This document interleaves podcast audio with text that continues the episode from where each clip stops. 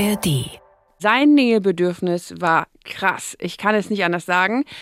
Ich habe ja zu der Zeit auch gearbeitet, nebenbei bemerkt, und er hat andauernd angerufen. Also um neun, um zehn, um halb zwölf. Und ich werde es nie vergessen, als ich ihn vielleicht zehn Tage kannte oder 14 Tage habe ich nach einem gemeinsamen Abend mit meinen Freundinnen, wo wir von zwei Stunden sprechen, 47 Anrufe in Abwesenheit gehabt. Es ist komplizierter geworden und dann hängt auch noch davon ab, glaube ich, äh, wie alt sie sind. Die jungen Leute heute, die vielleicht Anfang 20 sind, die haben andere Vorstellungen als Paare, die zum Beispiel 60 äh, sind. Also in meiner Generation, so ungefähr hieß es noch, wer zweimal mit derselben pennt, gehört schon zum Establishment. Ja, wir verabreden uns halt. Das ist so. Date Nights, die werden dann auch meistens eher eingetragen in Kalender, ist nicht mehr so wie früher. Hallo und herzlich willkommen zu einer neuen Folge des NDR Info Podcasts Familientreffen. Den findet ihr zum Beispiel auch in der ARD Audiothek. Dieses Mal mit mir, Ole Wackermann. Und mir, Marika Williams. Hey. Wir sprechen heute über ein Thema, das eigentlich jeden Menschen interessieren dürfte, der in einer Beziehung ist. Es geht nämlich um Nähe und Distanz in Beziehung. Dass Nähe was Schönes ist, das würden wohl die meisten bestätigen. Aber wann wird Nähe zum Problem in einer Beziehung? Ist Distanz dann immer was Schlechtes oder kann Trennung auch positive Effekte haben?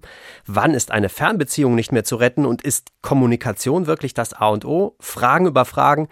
Wir geben euch jetzt ein paar Antworten. Genauer gesagt, das macht meine Kollegin Marika, denn die hat sich mit dem Thema beschäftigt. So sieht's aus. Ich bin ja jetzt seit 13 Jahren mit meinem Mann zusammen und da hat sich natürlich so im Laufe der Zeit manches verändert, auch was so die Nähe zueinander angeht. Also es das heißt jetzt nicht, dass es schlechter geworden ist oder so, ganz im Gegenteil, wir sind schon noch kuschelig miteinander, aber ich denke, es ist anders geworden heute, wann und auch wie viel Nähe wir brauchen. Und ich glaube, dass diese Veränderung in vielen langjährigen Beziehungen stattfindet.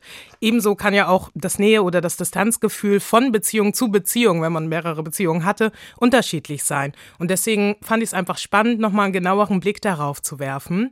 Und ich habe vor kurzem auch ein Buch gelesen zu dem Thema. Es heißt Brücken bauen, das Geheimnis von Nähe und Distanz in der Partnerschaft. Geschrieben hat es Thomas Prünte und er ist Diplompsychologe und Paartherapeut und hat eine psychologische Praxis hier bei uns in Hamburg. Ich fand auch sofort, dass der Buchtitel klingt schon total spannend, ist mhm, auch ein mhm, tolles ja. Bild mit der Brücke. Mir fällt da auch immer ein, so ist es fast ein bisschen wie ein Naturgesetz, ne? So ja. eine Liebesgravitation. Man stößt sich ab, wenn es zu viel Nähe gibt, manchmal mhm. auch, man rumst aneinander und wenn man sich zu weit auseinander bewegt, dann geht vielleicht die Anziehungskraft auch komplett verloren, man verliert sich aus den mhm. Augen. Ich ja. glaube, das beschäftigt eigentlich alle, die in der Beziehung sind und mhm. man muss es auch irgendwie immer neu herausfinden, in jeder Beziehung neu und dann auch innerhalb einer Beziehung. Die hat ja auch eine Geschichte. Man geht möglicherweise durch unterschiedliche Lebensphasen, wie Klar. bei dir und mhm. wie bei mir. Da muss man das auch immer neu rausfinden. Also total ja. spannend. Ja, und du triffst das auch ganz gut eigentlich auf den Punkt, worum es in diesem Buch eben geht. So, ne? Wann sind Nähe und Distanz gut? Wann ist es auch schädlich für eine Beziehung? Woher rührt überhaupt dieser Wunsch? Ne? Es gibt ja manche, die sagen, oh, ich brauche ganz viel Nähe. Und dann gibt es wieder welche, die sagen, nee, ich mag lieber gern Distanz haben und meinen Freiraum haben. Und auch so die Frage, was bedeutet Nähe? Was bedeutet Distanz in einer Beziehung überhaupt?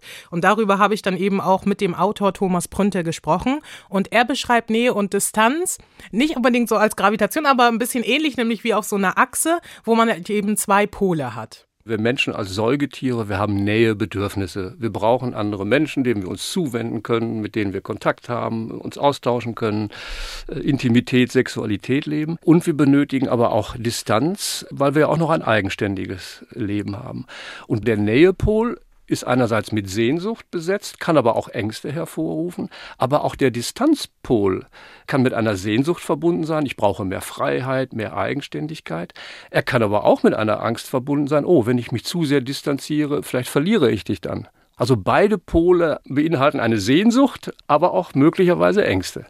Ich finde das so interessant, wie Nähe und Distanz auch zusammenspielen und dass das eine nicht wirklich ohne das andere kann. Also, dass man sozusagen beides für wichtig erachten sollte. Also, war jetzt so mein Eindruck, oder, Ole? Ja, auf jeden Fall. Also, mhm.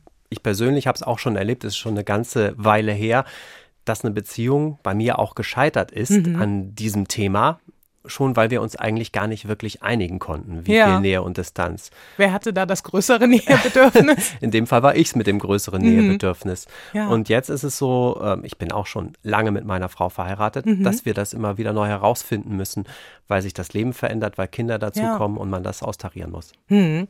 Und auch wenn wir mal so in die Gesellschaft schauen, ich habe da auch oft den Eindruck gerade, dass Paare und auch Menschen, die mit mehr als jetzt einer Person in einer Beziehung sind, viel Wert auf ihre Freiheiten und auf ihren Freiraum legen und man sich irgendwie nicht eingeengt fühlen möchte, diese oft genannte Me-Time haben will. Ne? Ja, das Wort gab es noch gar nicht, als ich meine Frau kennengelernt habe.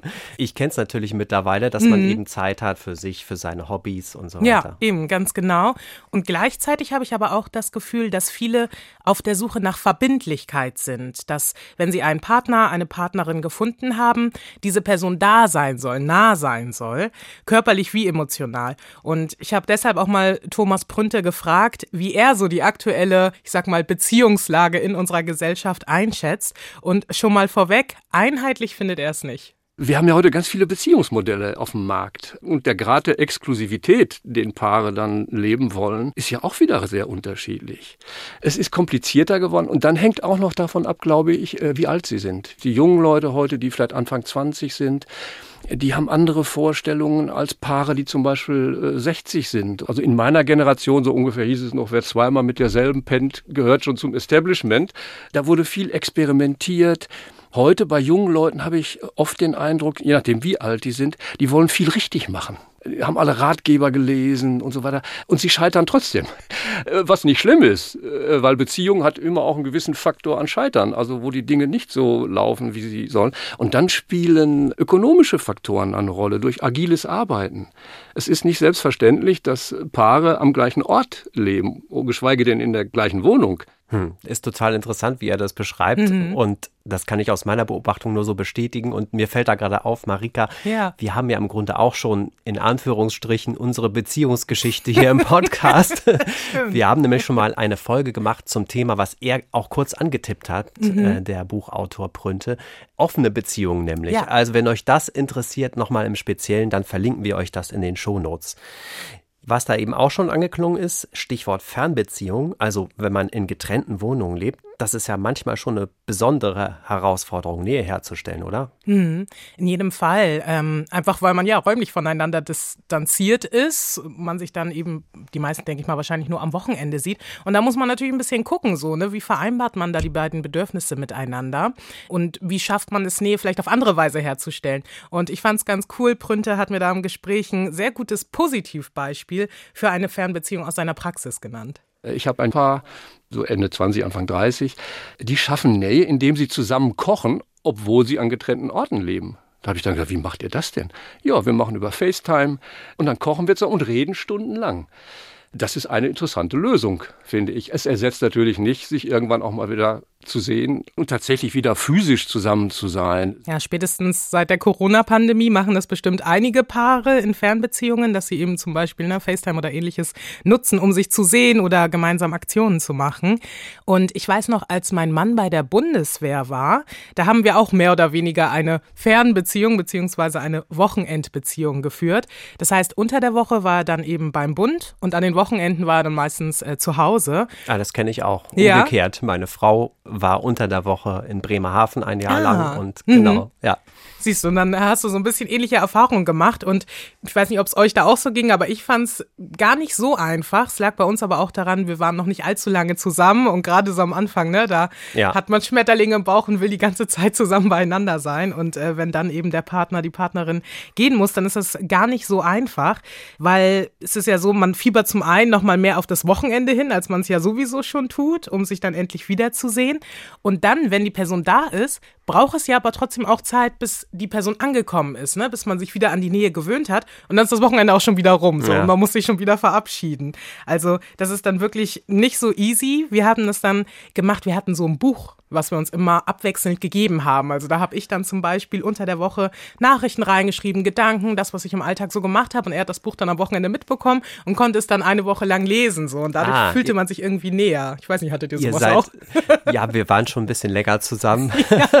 Aber ihr seid schon so zwei Romantiker, oder? Kann das ein sein? Ein bisschen. Ja, hört sich schön an. Ja, genau. Aber es ist halt eben, dass es ein bisschen, Prünte nannte es, ein Wechselspiel zwischen Ankommen und Abschied nehmen, was in solch Fernbeziehungen eben herrscht. Und das ist schon ganz schön anspruchsvoll. Hm, und wie anspruchsvoll das sein kann, das hat eine Freundin von dir erlebt. Richtig. Die hat dir nämlich von einer früheren Fernbeziehung erzählt. Ja, Hannah, den Namen haben wir auf ihren Wunsch geändert. Die war drei Jahre lang in einer Fernbeziehung, womit sie übrigens in die Statistik passt, denn laut Studien halten Fernbeziehungen meist zwei bis drei Jahre und in Deutschland lebt jedes achte Paar in einer Fernbeziehung, also mehr als 100 Kilometer voneinander entfernt. Aber zurück zu Hannah. Sie hat in Hamburg, er in Bielefeld gewohnt und und er kam mit der Distanz so gar nicht klar. Die Anfangszeit war total schön. Ich kannte das überhaupt nicht. Dieses, gerade von den Männern, ganz offensive Kontakt halten. Also schon auf der Rückfahrt vom ersten Treffen hatte ich nach zwei Minuten eine Nachricht von ihm, dass er mich gerne wiedersehen möchte. Das fand ich total toll und habe es am Anfang auch total genossen. Die beiden schreiben und telefonieren täglich und sehen sich an den Wochenenden. Dabei sucht vor allem er den Kontakt. Sein Nähebedürfnis war krass. Ich kann es nicht anders sagen. Ich habe ja zu der Zeit auch gearbeitet, nebenbei bemerkt, und er hat andauernd angerufen. Also um neun, um zehn, um halb zwölf. Und ich werde es nie vergessen, als ich ihn vielleicht zehn Tage kannte oder 14 Tage habe ich nach einem gemeinsamen Abend mit meinen Freundinnen, wo wir von zwei Stunden sprechen, 47 Anrufe in Abwesenheit gehabt. Und äh, ich dachte, es wäre, was weiß ich, was passiert. Habe mir total Sorgen gemacht, habe zurückgerufen und habe mir dann eine Tirade anhören müssen, ob ich noch alle Tassen im Schrank habe, dass ich nicht ans Telefon gehe. Er wollte mich fragen, was ich esse. Und dann habe ich gesagt, um zu erfragen, was ich esse, musst du nicht über 40 Mal anrufen. Und wenn ich mit meinen Freundinnen bin, dann gehe ich auch nicht ans Telefon. Zu Beginn äußert Hannah noch, dass ihr das zu viel ist, sie sich vereinnahmt fühlt. Doch dann gibt sie immer mehr nach. Nach vier oder fünf Wochen war es schon so, dass ich mich komplett angepasst habe, dass ich immer ans Telefon gegangen bin, dass ich mein Handy immer neben mir hatte. Ich bin aus Kinofilmen rausgegangen. Ich bin von Geburtstagen weggegangen. Wenn er mir gesagt hat, ich möchte, dass du um 22 Uhr zu Hause bist, dann war ich um 22 Uhr zu Hause, obwohl wir nicht zusammen gewohnt haben. Also ich habe mich da, ich habe sehr schnell gemerkt, dass ich mich auch diesen Konflikten äh, nicht gewachsen fühle, dass ich da nicht gegen ankomme. Und dann habe ich das einfach alles mitgemacht. Verhält sich Hannah anders, reagiert ihr Ex mit Aggressionen, Missachtung, Liebesentzug. Im Gegensatz dazu ist die Stimmung zwischen den beiden bei ihren persönlichen Treffen gut. Wenn wir uns getroffen haben, war das immer total schön. Ich bin jedes zweite Wochenende dahin gefahren und das war immer total gut und hat mir dann auch immer das Gefühl gegeben, ist eigentlich alles okay. Und wenn ich sonntags abends da abgedampft bin, dachte ich mir, ja, okay. Was rege ich mir eigentlich so auf? Montags morgens habe ich mich dann aber wieder aufgeregt. Die Fernbeziehung dauert inzwischen schon mehr als ein Jahr an. Doch trotz der Probleme kann sich Hannah von ihrem damaligen Freund nicht lösen, obwohl sie es mehrfach versucht. Es war ja, tatsächlich eine emotionale Abhängigkeit, auch Angst, ihn im Stich zu lassen, Angst, ihm nicht zu genügen, den Ansprüchen nicht zu genügen. Und so zogen einfach die Monate ins Land. Nach drei Jahren schafft sie es schließlich, auch mit Hilfe ihrer Freunde, die Beziehung zu beenden. Sie geht nicht mehr ans Telefon, blockiert ihren Ex auf sämtlichen Kanälen und bricht den Kontakt komplett ab. Seit 2019 hat Hannah einen neuen Partner. Dieses Mal ist es keine Fernbeziehung, die beiden wohnen zusammen. Mit meinem jetzigen Partner bin ich nebenbei bemerkt nach einer Woche zusammengezogen. Und das Interessante ist, dass wir jetzt, obwohl wir sofort zusammengezogen sind, dass wir nicht voneinander das Gefühl haben, uns einzuengen. Weil wir einfach ein totales Vertrauensverhältnis zueinander haben und wir lassen uns gegenseitig unser Leben und unseren Freiraum. Und was interessant ist, ist, dass sich dieses, äh, diese drei Jahre, was Kontrolle angeht, das prägt einen natürlich wahnsinnig. Also wenn ich einmal gefragt werde von meinem jetzigen Partner, warum ich zehn Minuten zu spät komme, was einfach damit zusammenhängen kann, dass ich im Stau stand oder wie auch immer, dann flippe ich sofort aus. Ich bin da wahnsinnig empfindlich geworden. Ich kann es überhaupt nicht mehr ab, wenn ich das Gefühl habe, dass ich kontrolliert werde. Und wenn man drei Jahre in so einer Kontrollbeziehung ist, voller Nähe trotz Fernbeziehung, vergisst man ja auch, dass es äh, Beziehungen gibt, die ganz anders sein können, also die ganz anders laufen können. Also mein früherer Freund hat ja alles daran gesetzt, mich so zu formen, wie er es gerne hätte. Und das würde mein jetziger Partner einfach der kommt da gar nicht drauf, interessanterweise. Und der hat mir auf jeden Fall nochmal beigebracht, den jeweils anderen so zu nehmen, wie er ist. Durch die negativen Erfahrungen schätzt Hannah Freiräume in einer Beziehung heute noch mehr. Freiraum bedeutet für mich, dass man loslassen kann, dass man machen kann, was man möchte und dass das okay ist, mit anderen was zu machen, mit Freundinnen Urlaub zu fahren, mit Freundinnen auszugehen, alles Mögliche, so was mit Freizeit zu tun hat. Es heißt nicht, dass man sich unbedingt abkapseln muss von seinem Partner, sondern dass der einen einfach machen lässt. Und das habe ich vorher schon ganz viel gebraucht, brauche ich wahrscheinlich schon mein ganzes Leben lang. Das war über drei Jahre komplett weg, komplett eingeschränkt. Und dass ich das jetzt wieder habe, das ist einfach total schön. Hannah hat dann noch einen, wie ich finde, wichtigen Satz gesagt. Denn sie sagte, man ist nicht unfrei, nur weil man in einer festen Beziehung ist, sondern die Beziehung kann einem auch ganz viel Freiheit geben, wenn man halt in ihr Sicherheit hat. Und das fand ich irgendwie nochmal einen richtig guten Gedanken von ihr. Ja, ja. finde ich auch total gut, weil genauso empfinde ich das auch. Wenn du mhm. Sicherheit hast in einer Beziehung, dann hast du positive Freiheit. Also ja. Freiheit, Dinge zu tun, die du dich vielleicht sonst auch gar nicht trauen würdest, mhm. weil du diese Sicherheit hast. Du weißt, wenn ich das jetzt tue, vielleicht scheitert es auch, aber ich werde dann in meiner Beziehung habe ich noch einen starken Rückhalt und ja. werde da aufgefangen. Und das ist eine total gute Erfahrung. Und es mhm. ist total schade, dass äh, dieser Mann, äh, von mhm. dem da eben die Rede war, offenbar diese Sicherheit nicht empfunden hat, sondern immer so unsicher geblieben ist. Daraus ja. kommt ja auch dieses Kontrollbedürfnis. Mhm, total. Und schön, dass es jetzt anders ist. Ja, Gott sei Dank. Thomas Prünte meint auch, ohne die Fähigkeit, bei sich bleiben zu können, wird Nähe eben schnell zum Problem. Und so war das, denke ich, auch in Hannas Fernbeziehung, dass ihr Ex halt überhaupt nicht bei sich bleiben konnte und sie dadurch komplett vereinnahmt hat. Ne? Und dieses vereinnahmende Verhalten, das kann durch Erfahrungen ausgelöst werden, die wir mit unseren ersten Bezugspersonen, also mit den Eltern oder mit den Menschen, bei denen wir halt äh, aufgewachsen sind, gemacht haben. Und andersrum kommt es aber auch oft vor, dass wenn uns Ablehnung oder auch Gleichgültigkeit oder Missbrauch mit unseren ersten oder früheren Bezugspersonen widerfahren ist, wir dann die Nähe zu einem anderen Menschen nicht mehr vorbehaltlos positiv empfinden, ne? sondern dass wir dann irgendwie vorsichtig werden oder uns vielleicht auch emotional distanzieren. So schreibt es Prünt in seinem Buch. Und darin schreibt er auch noch, ja zu sich selbst zu sagen, bedeutet zu seinen Grenzen zu stehen und hin und wieder auch mal Nein zum Partner zu sagen. Und das gelingt eben gut, wenn man weiß, wer man ist, was einen ausmacht und welchen Wert man besitzt. Und wenn man weiß, wie man sich wieder abgrenzen kann, wenn es zu viel wird. Und das hat eben in dieser Fernbeziehung gar nicht funktioniert. Und es ist wirklich schön zu hören, dass dieses Grenzen des anderen akzeptieren, dass das jetzt in Hannas Beziehung richtig gut klappt.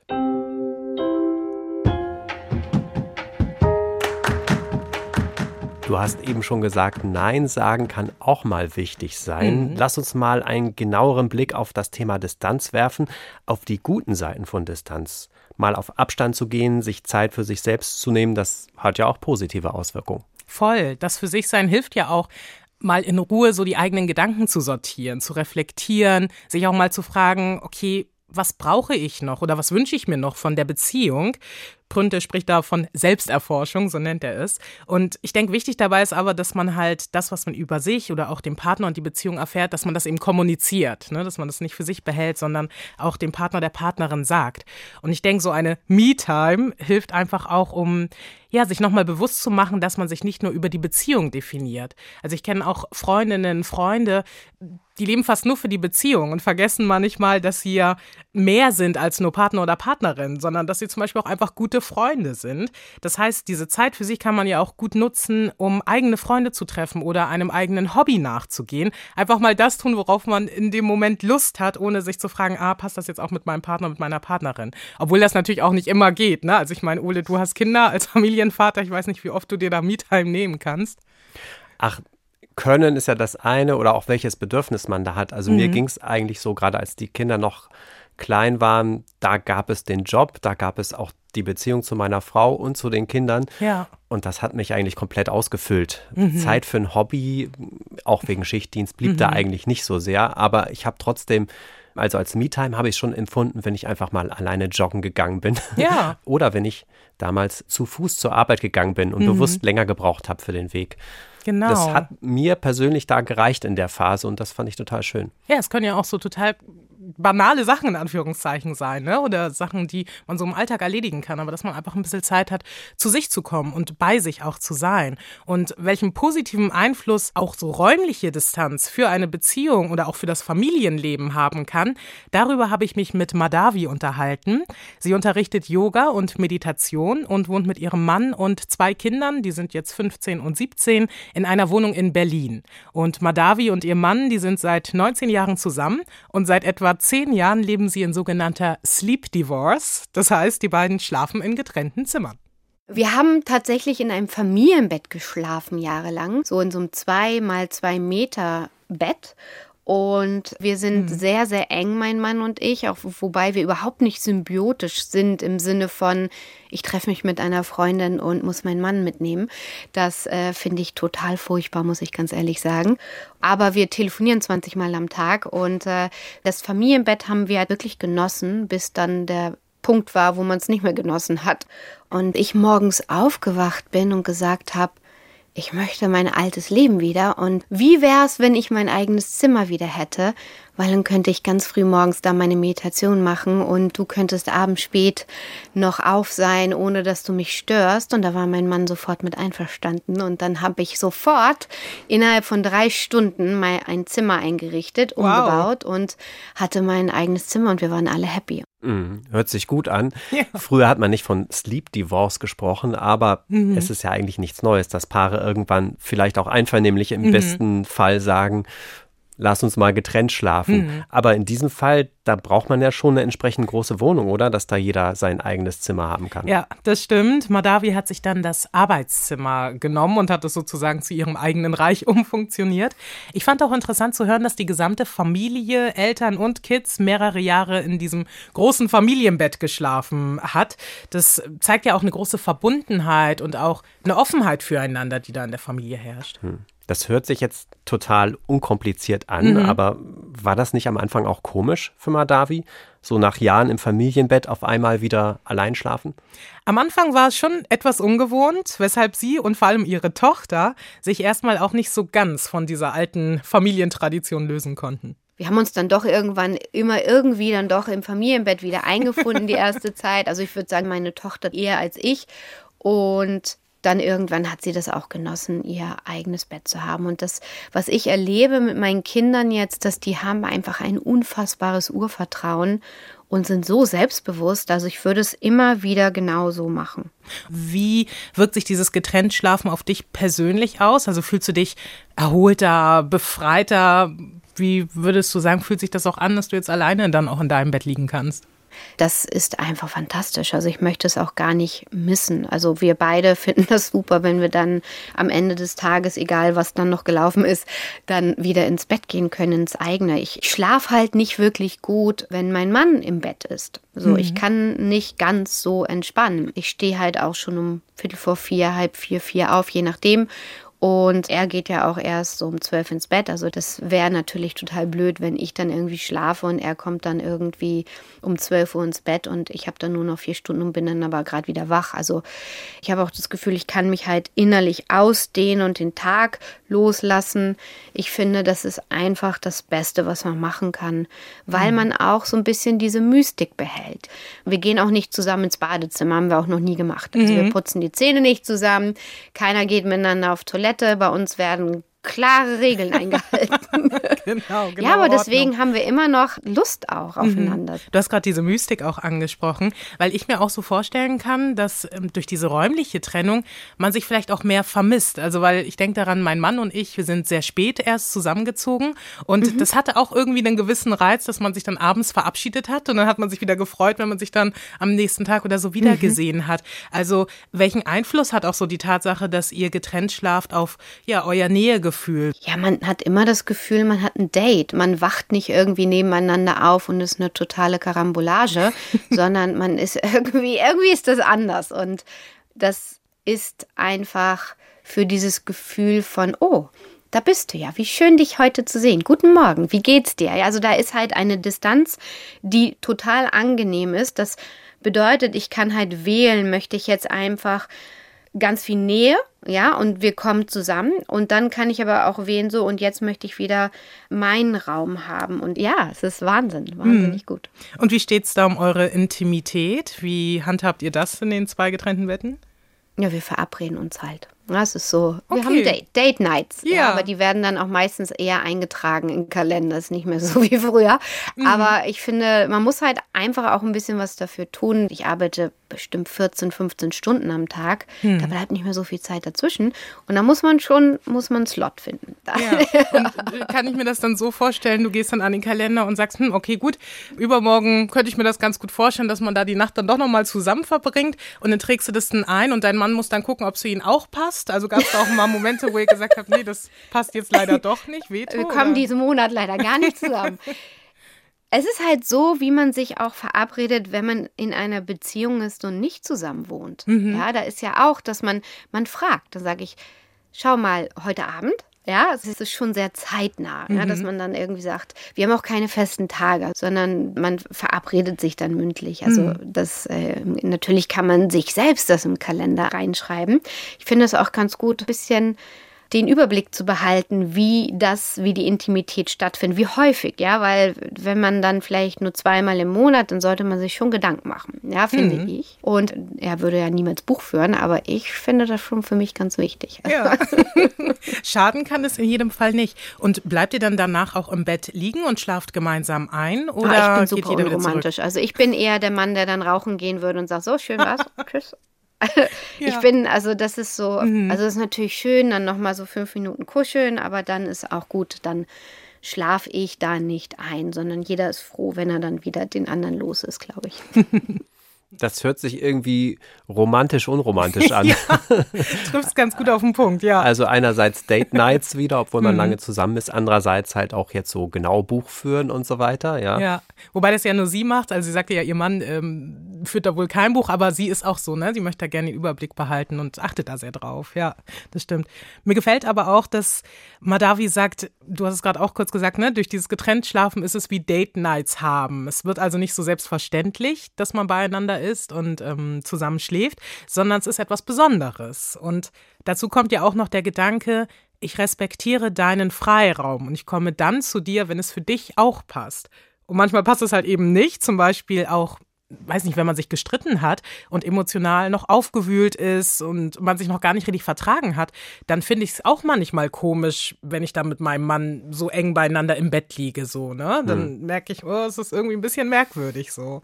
Ja. ja, man hat doch den Drang, sich vorher zu vertragen, mhm. natürlich. Und wenn das nicht klappt, ist es schwierig. Ja. ja, total. Und Sleep Divorce, das klingt zwar so schön neumodern, ist es aber gar nicht. Du hast es vorhin ja eben auch gesagt, ne? Das, ähm, der Begriff, den gab es vielleicht früher so nicht nicht, aber die Tatsache, dass Leute in getrennten Betten schlafen oder in getrennten Zimmern, ähm, ist jetzt nichts so Neues. Und bei Madavi und ihrem Mann ist es auch so, weil ihr Mann kennt das noch von früher. Mein Mann zum Beispiel sagt, seine Eltern haben das auch gemacht früher. Also seit 40 Jahren schlafen die auch getrennt und sein Onkel hat das auch gemacht. Und in seiner Familie ist es total normal. Und ich glaube, wir leben sowieso ein bisschen anders als alle anderen, einfach auch durch meine Spiritualität. In jedem Raum laufen Mantren und das ist halt normal, da denkt keiner drüber nach. Wir sind wie eine lustige WG, würde ich sagen. Ja. Eine, eine ganz gute. Würdest du dann sagen, dass ihr vielleicht dadurch, dass jeder eben seinen Freiraum auch so räumlich tatsächlich hat, seid ihr irgendwie entspannter, erholter miteinander? Ja, also ich würde sagen, wir haben eigentlich super selten Streit. Also wir streiten auch und wir können das auch richtig gut. Ist nicht so, dass wir jetzt hier alles ist äh, ne, rosa, rosa-rote Wolke. Nein, es ist schon so, dass wir viel entspannter sind. Also wir sind super im Freiräume geben und ich glaube, deswegen haben wir hier auch wirklich einen guten Vibe, gute Stimmung und ja, das macht was her. Hm. Glaubst du denn, ihr schlaft irgendwann wieder in einem gemeinsamen Bett, du und dein Mann? Hm, nee, also, nee, nee, ich glaube nicht. Also, wenn es nicht anders möglich ist und man irgendwie vielleicht, man weiß ja nicht, wie sich das Leben so entwickelt, man hat nur noch eine Einzimmerwohnung, dann, also wenn es sein muss, kann man das natürlich. Aber ich kenne viele Frauen, die das super gerne wollen und sich nicht trauen, ihren Männern das zu sagen. Und ich glaube, wenn jeder darüber ein bisschen mehr sich ausdrückt, wahrhaftig ausdrückt, dass, dass man viel erfüllteres Leben haben kann. Ja, Das klingt schön, finde ich, wie sie es am Ende auch so sagt. Sie hat übrigens noch angeregt, dass man eben für diesen Begriff Sleep Divorce einen anderen Ausdruck finden sollte, mhm. weil es sich so negativ anhört. Und sie hat ja auch recht, weil da steckt ja übersetzt das Wort Scheidung drin. Und das klingt dann immer so, als würde die Beziehung so kurz vorm Ausstehen, ne? Ja. Und als würde die Scheidung anstehen. Ja. Und das ist auch etwas, was die US-amerikanische Schlafmedizinerin Wendy Troxel ebenso sieht. Sie sagt nämlich auch, dieser Begriff, der ist schon so negativ belastet, dass sie auch sagen würde, man sollte es eigentlich nicht Sleep Divorce nennen. Und sie verweist auch auf aktuelle Studien, die zeigen, dass Paare in einem gemeinsamen Bett etwas schlechter schlafen als in getrennten Betten. Wenn man dann aber diese selben Paare fragt, welche Schlafweise sie bevorzugen, dann sagen die meisten, sie schlafen lieber zusammen in einem Bett. Also da ist so eine gewisse Widersprüchlichkeit drin. Troxel sagt aber, dass es wohl daran liegen kann, dass dieser psychologisch empfundene Nutzen von einem gemeinsamen Bett diese objektiven und tatsächlich bestehenden Nachteile irgendwie aufwiegt. Und deshalb sagen die Leute, nee, wir schlafen doch lieber zusammen, auch wenn's, wenn die Schlafqualität darunter leidet. Ja. ja. man muss es vielleicht in Kauf nehmen, wenn man zusammen kuscheln will, manchmal. Mhm. Ja. Das ja. stimmt. Dass man dann auch wach wird. Ne? Mhm. Ne? Ist ja auch so. Gerade wenn dann zum Beispiel Kinder morgens früh ins Bett kommen, stört es ja auch. ja. Aber es ist auch schön. Und wenn der Partner oder die Partnerin später ins Bett kommt, ist das auf jeden Fall immer eine Störung. Mhm, ja. Bei uns ist es zum Beispiel so, dass meine Frau ganz offen sagt, ja, sie möchte eigentlich keine getrennten Betten, aber ah, wenn ich so mhm. weiter schnarche, na, Pünktchen, Pünktchen. es gibt ja auch Paare, die machen das eben deshalb, ne? Mhm. einfach aus ganz pragmatischen Gründen, nicht wegen der Beziehung, sondern haben getrennte Betten aus ganz pragmatischen Gründen. Ja, oder eben weil auch der Tagesrhythmus unterschiedlich ist. Ne? Ähm, Madavi hat es ja kurz angerissen auch schon und bei mir und meinem Mann ist es auch manchmal zumindest so, wenn ich nämlich zwischendurch Nachtschicht habe und mitten in der Nacht oder früh am Morgen nach Hause komme und mich ins Bett lege, noch gar nicht richtig einschlafen kann, dann wird er eben auch wach, obwohl er auch nur denkt, oh, eigentlich würde ich gerne in Ruhe hier durchschlafen und das ist natürlich schlecht. Und nicht nur die Schlafmedizinerin Wendy Troxel, sondern es gibt auch einige andere, die eben sagen, Schlafmangel führt nachweislich ähm, zu weniger Kommunikationsfähigkeit oder auch zu weniger Empathie für den Partner. Um, die Leute haben zum Teil auch weniger die Bereitschaft, Konflikte zu lösen. Also man kann eben sehen, okay, dieser Schlafmangel wirkt sich negativ aus. Von daher getrennte Betten. Ich sag mal so, für mich persönlich und für meinen Mann kann ich es mir jetzt nicht ganz vorstellen. Wir sind da einfach doch zu sehr so, dass wir so diese Nähe brauchen, auch mhm. nachts. Aber hm, was dieses Nachts Wachwerden angeht, da habe ich überlegt, vielleicht helfen auch schon einfach zwei Matratzen oder zwei Bettdecken oder ähnliches. Es gibt ja diese Scandinavian Sleep Method, wo halt eben auch die Paare mit zwei Bettdecken schlafen. Das nennt sich Scandinavian Sleep ja, Method. Okay. habe ich so herausgefunden. Die Skandinavier haben es irgendwie für sich so rausgefunden, ah, ja, dass toll. das wohl ganz gut hilft. Weißt du, das ist bei uns nämlich auch so. Und mhm. jetzt habe ich da ein ganz tolles Wort dafür. Danke. Ja, kannst du gleich deiner Frau weitergeben.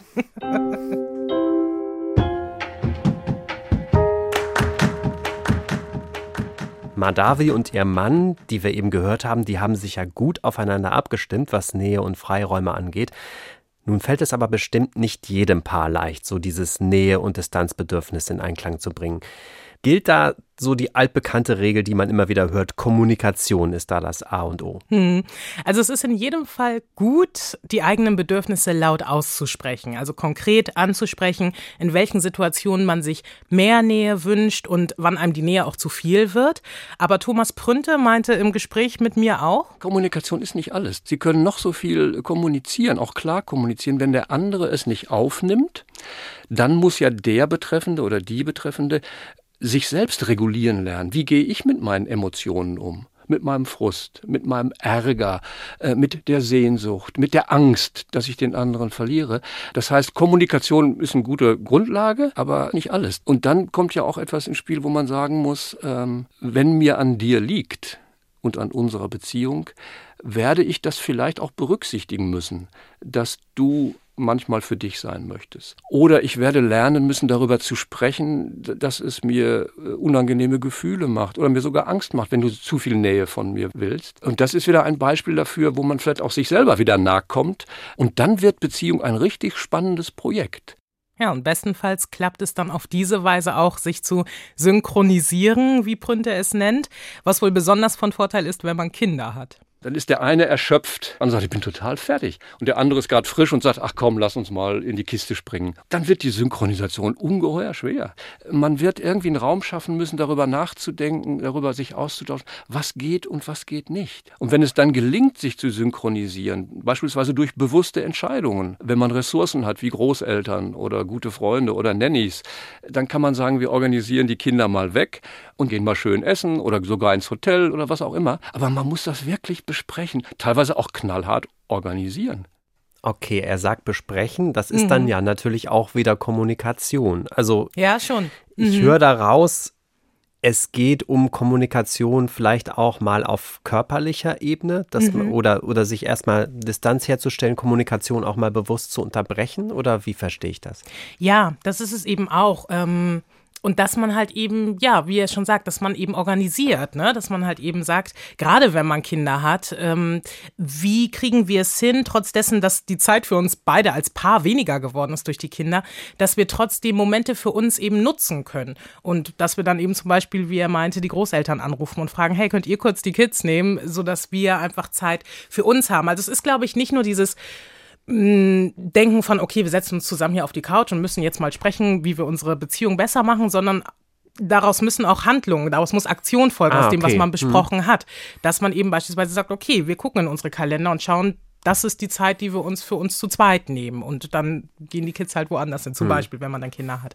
Genau. Ich also erstmal den Rahmen schaffen, um mhm. überhaupt eine gute Kommunikation haben zu können, ja. sozusagen, dass es eben nicht reicht zu sagen, wir reden, wir reden, wir mhm. reden, sondern dass erstmal der Rahmen stimmen muss. Ne? Ja, und eben dieses, was er davor noch sagte, es ist ja auch immer ein bisschen so ein Kompromisse finden. Ne? Also wenn ich halt eben merke, okay, mein Gegenüber braucht eben nicht so viel Nähe wie ich, dann muss ich, wie er im Prünte sagte, mich regulieren regulieren lernen. Mhm. Also für mich dann erkennen, okay, dann schraube ich ein bisschen zurück und gebe halt meinem Gegenüber mehr Raum, einfach um die Beziehung dann auch zu stärken und um ihm auch das Gefühl zu geben oder ihr, ich respektiere dich, ich respektiere, dass du Freiraum brauchst und zügle mich dann in Anführungszeichen etwas. Es muss aber eine gute Balance natürlich haben, ne? Ja, das stimmt. Und wenn man dann an dem Punkt ist, dass man wieder mehr Nähe auch zulassen mhm. möchte und wieder herstellen, wie geht das dann? Da gibt es auch verschiedene Möglichkeiten. Zum einen natürlich durch Körpersprache. Prünte schreibt in seinem Buch, der Körper kann meist viel besser ausdrücken, was gemeint ist. Denn Nähe und Distanz werden immer auch körperlich erlebt. Und wie man aus der Forschung auch weiß, wird ja durch Körperkontakt das Hormon Oxytocin ausgeschüttet. Das wird auch Kuschel- oder Bindungshormon genannt, weil durch die Ausschüttung von Oxytocin der Blutdruck gesenkt wird. Und das Stresshormon Cortisol, das wird vermindert und auch unser Belohnungszentrum wird angeregt. Nicht umsonst gilt ja auch Körperkontakt als Schmerzlinderer. Und durch diese Nähe fühlen sich die meisten eben besser. Und das wirkt ja dann auch positiv auf die Beziehung. Und ähm, es gibt einen Autor und Psychologen, der heißt Martin Grunwald, und der empfiehlt für eine möglichst lang anhaltende Beziehung fünf Umarmungen am Tag. Ja, da hätte ich nichts dagegen. ja, Aber ja. das ist ja so die körperliche Ebene. Mhm. Gibt es auch noch andere Möglichkeiten?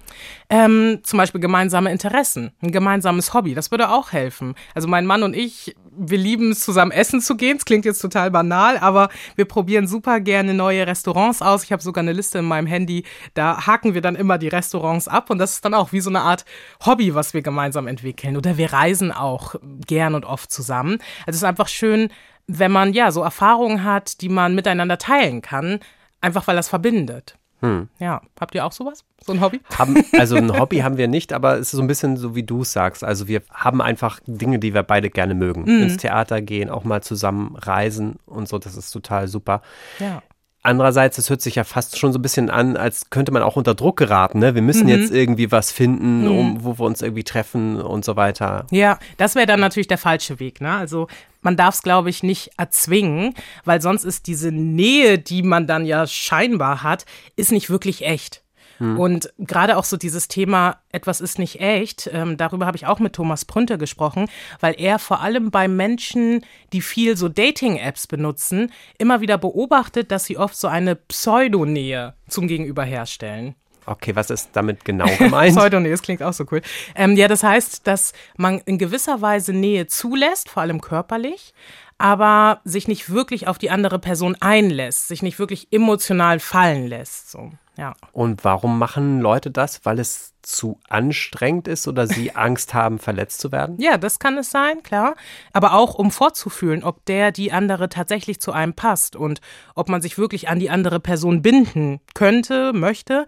Und da gilt dann sozusagen die Pseudonähe als Mittel zum Zweck. Und dann gibt es noch eine Sache, die Prünte auch gerade so in der jüngeren Generation feststellt. Ich habe einige Paare, die so zwischen 20 und 30 sind, die viel funktionieren, äh, gut sein wollen, aber kein Gefühl mehr haben für Schwäche. Äh, auch mal zu sagen, ich kann nicht mehr oder nein, heute lasse ich die Party äh, sein. Das wird komischerweise als Defizit erlebt und sich dann mit diesen etwas zarteren Bedürfnissen dem anderen anzuvertrauen, ist ein Risiko, weil man nicht sicher ist, ist das wirklich willkommen? Darf ich mal traurig sein oder verletzt sein? Oder haben nur die guten Gefühle einen Raum in der Beziehung? Das ist für manche ein Auswärtsspiel geworden. Und das, obwohl wir ja gerade wieder in einer Zeit sind, in der es heißt, sei authentisch, sei so, wie du bist. Aber ich finde, dazu gehört halt eben auch, dass man all seinen Gefühlen, den angenehmen und auch den unangenehmen Gefühlen Raum in einer Beziehung gibt. Weil ich glaube, nur so kann man am Ende auch wirklich offen und ehrlich miteinander sein und langfristig gut miteinander umgehen.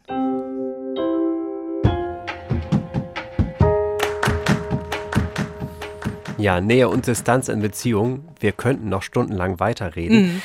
Aber das ist ja ein total komplexes Thema. Kann man das auch so auf praktische Tipps vielleicht auch für alle, die Probleme haben mit Nähe und Distanz runterbrechen? Es gibt die sogenannte 5 zu 1 Regel, von der spricht Paartherapeut Thomas Prünter auch in seinem Buch.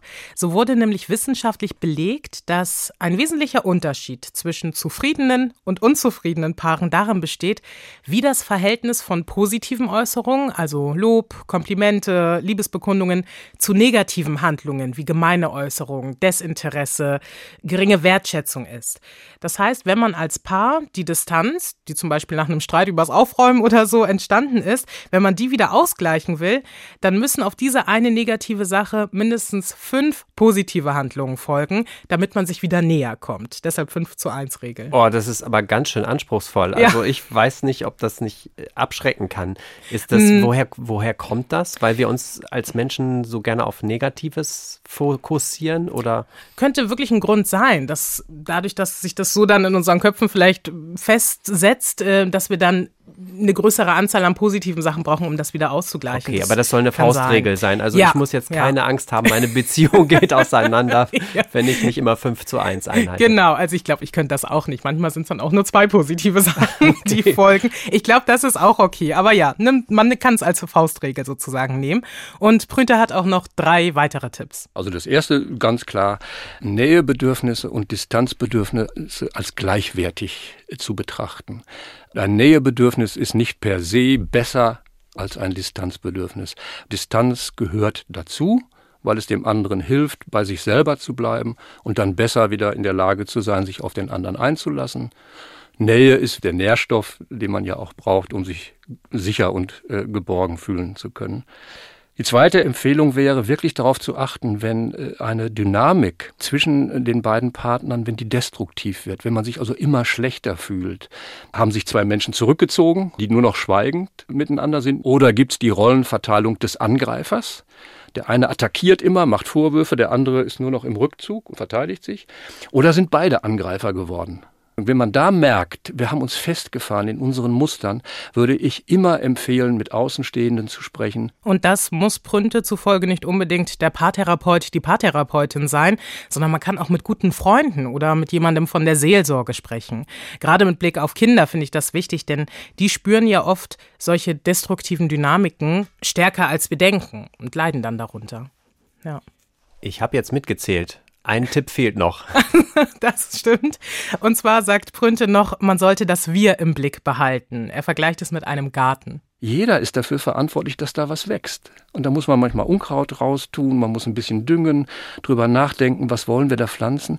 Das ist ein Gemeinschaftsprojekt. Du hast noch einen anderen Menschen, mindestens einen anderen, der muss auch vorkommen. Ich und du und dann das Wir in den Blick zu nehmen. Denn sonst sind zwei Egoisten zusammen und die werden nicht, nicht wirklich zufrieden sein und glücklich sein. Ein Tipp, den ich für mich persönlich noch mitnehme, öfter mal mit Abstand auf meine Beziehung schauen. Also gucken, was läuft gut, wofür kann man echt dankbar sein, aber auch schauen, was würde einen objektiv aufhorchen lassen, wo würde man vielleicht auch bei anderen denken, hm, okay, das ist nicht so gut, für keine der Seiten. Ich glaube, das hilft auch einfach Probleme besser zu erkennen und natürlich auch die schönen Sachen mehr zu schätzen. Und das bedeutet natürlich auch Arbeit, ne? Also, dass man an sich, an dem Verhältnis, das man auch zu sich selbst hat und da miteinander arbeitet. Denn am Ende bleiben wir ja nie stehen. Wir entwickeln uns ja auch in einer Beziehung immer weiter. Aber ich glaube, so schafft man es ganz gut, gemeinsam auch eine Balance von Nähe und Distanz herzustellen. Ein unerschöpfliches Thema. Ich habe ja. total viel mitgenommen. Vielen Dank, Marika. Hat mich gefreut, war auch für mich super spannend. Auf jeden Fall. Und wir sind deshalb auch gespannt, was ihr so denkt bei dem Thema, welche Aspekte euch noch interessieren. Und wie schon erwähnt, in den Shownotes verlinken wir euch ja auch noch die Folge zum Thema offene Beziehung. Das so als kleinen Bonus. Und außerdem findet ihr da auch die Info zum Buch Brücken bauen von Thomas Prünte und einen Link zu einem Talk mit der Schlafmedizinerin Dr. Wendy Troxel.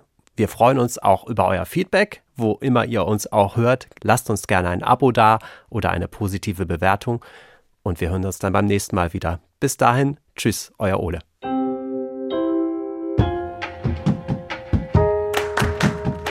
Und jetzt noch eine kleine Bitte in eigener Sache. Wir vom Familientreffen würden sehr gerne wissen, wie ihr unseren Podcast findet. Viele schreiben uns ja schon Feedback, Anregungen. Dafür in jedem Fall ganz herzlichen Dank. Für alle anderen gibt es am Ende der Show Notes eine kleine Umfrage mit nur ein paar Fragen und wir würden uns wirklich sehr freuen, wenn ihr bei dieser Umfrage mitmacht. Einfach damit wir in Zukunft noch mehr die Themen aufgreifen können, die euch wirklich interessieren. Danke und bis zum nächsten Mal bei Familientreffen. Familientreffen, ein Podcast von NDR Info.